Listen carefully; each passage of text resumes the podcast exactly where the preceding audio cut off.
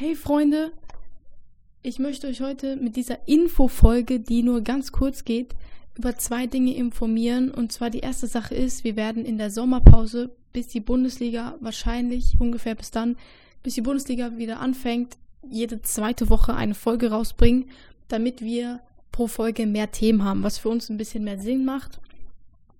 Dann die zweite Sache ist noch, dass der Instagram-Account bzw. die Instagram Stories gerade nicht wirklich funktionieren und wir deshalb auch diese Infofolge machen, um euch einfach zu informieren. Jede zweite Woche erstmal nur bleibt wie immer Sonntag 18 Uhr mit einer Menge Transfer-News, weil ähm, in der Sommerpause tut sich natürlich viel. Also Freunde, ich wünsche euch noch einen schönen Sonntag, eine schöne Woche und dann hören wir uns nächste Woche mit vielen News und ja, haut rein. Ciao.